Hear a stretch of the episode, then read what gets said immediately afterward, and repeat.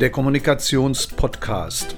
Immer wenn wir mit Menschen kommunizieren, kommt es darauf an, dass wir das sehr gut tun. Um das gut zu tun, dafür brauchen wir Kommunikationstechniken, also das Wissen um die Kommunikation. Mein Name ist Karl Knab, ich bin Kommunikationstrainer. In meinen Podcasts werdet ihr dann erleben, wie gute Kommunikation auf andere wirkt, warum das so ist und welche Techniken dahinter stehen. Viel Spaß beim Zuhören.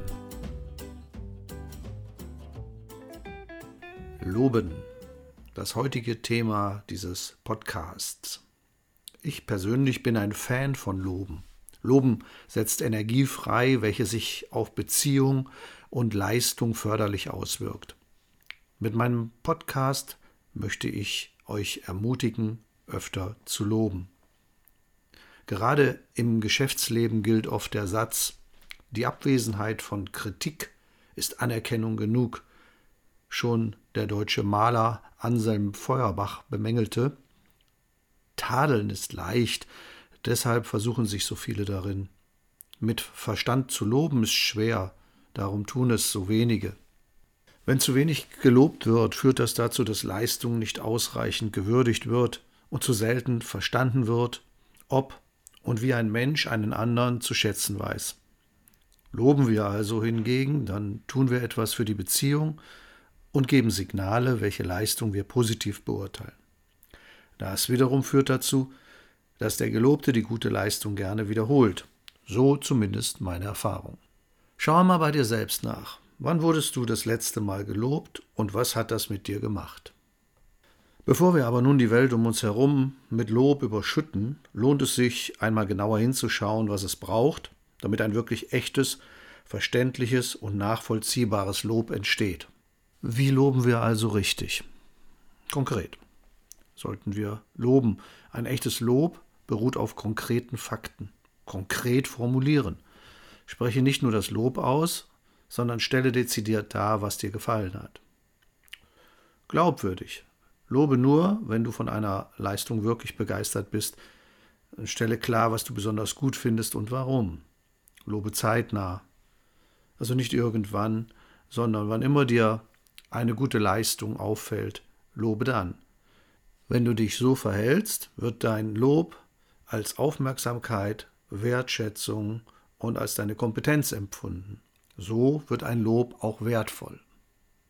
Wenn wir das also alles einmal zusammenfassen, dann könnte ein Lob zum Beispiel an einen Abteilungsleiter oder einen Regionalleiter so aussehen, dass man sagt, lieber Herr Schneider, ich freue mich, äh, mit Ihnen heute über etwas sehr Erfreuliches zu sprechen. Mir ist aufgefallen, das von Ihnen geführte Team hat sich deutlich entwickelt. Ähm, wir sehen das in den Zahlen. Ich habe sie gerade auf den Tisch bekommen und wollte sofort mit Ihnen sprechen. Wir sehen das also in den Zahlen. Sie haben einen höheren Kundenkontakt. Ähm, man sieht jetzt schon, dass dadurch auch der Umsatz steigt. Und ähm, auf Tagungen ist mir aufgefallen, dass die Stimmung in Ihrem Team sehr gut ist. Sie haben damit sehr wertvolle Ziele erreicht und äh, ich möchte Sie dafür speziell loben. Vielen Dank für Ihre tolle Leistung. Anhand dieses Beispiels kann man die Komplexität erkennen. Es ist äh, gelobt worden, es ist detailliert gelobt worden und es ist, wie erwähnt, auch zeitnah gelobt worden. Damit bekommt das Lob für den Gelobten einen hohen Stellenwert. Auch gilt es darauf zu achten, dass dein Lob deinem Gegenüber und euren Stellungen entspricht. Das Lob sollte zum Beispiel das Leistungsniveau des Gelobten berücksichtigen. Wenn die Leistung zum Beispiel zum normalen Niveau gehört, ist ein überschwängliches Lob eher unglaubwürdig und damit vielleicht sogar beziehungsschädlich. Ah, achte darauf, dass dein Lob auf Augenhöhe geschieht. Verweilen wir noch einen Moment bei dem Begriff Augenhöhe, Loben auf Augenhöhe. Loben funktioniert dann auf Augenhöhe sehr gut, wenn folgende Themen berücksichtigt werden. Da ist zunächst das Thema Lobe nur dann, wenn du wirklich von dem Ergebnis begeistert bist. Lobe dann, wenn du zu diesem Thema Kompetenz hast und dadurch wirst du authentisch loben. Beim Lob ist es wichtig, dass man spürt, keiner ist dem anderen über oder unterlegen. Wenn du alleine diese Punkte beherrschst, wird man deine innere Haltung erkennen und spüren, dass das Lob gut gemeint ist, kompetent ist, unterstützend ist. Dann klappt es auch mit dem Loben. Wird dieser Grundsatz verletzt, kann es durch das Lob eher zu einer Beziehungsverletzung kommen. Das Lob kann sich dann wie eine Erniedrigung anfühlen. Sowas passiert immer dann, wenn die Augenhöhe verlassen wird. Es stellt sich also immer die Frage, steht es mir zu, dieses Lob auszusprechen? Und ist das Niveau glaubwürdig? Da kommt es natürlich darauf an, wie besonders die Leistung ist. Wenn der Gelobte diese Leistung als Standard abliefert, dann sollte man mit einem Lob eher vorsichtig sein und die Dosierung macht da das Gift und die Glaubwürdigkeit kann beschädigt werden.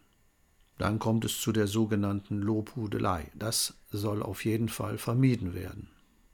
Ein weiterer Vorteil von Loben, wer gut lobt, von dem akzeptiert man auch leichter Kritik.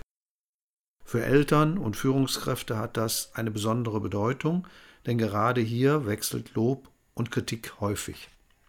Gerade durch das Lob wirst du als ausgewogen wahrgenommen werden.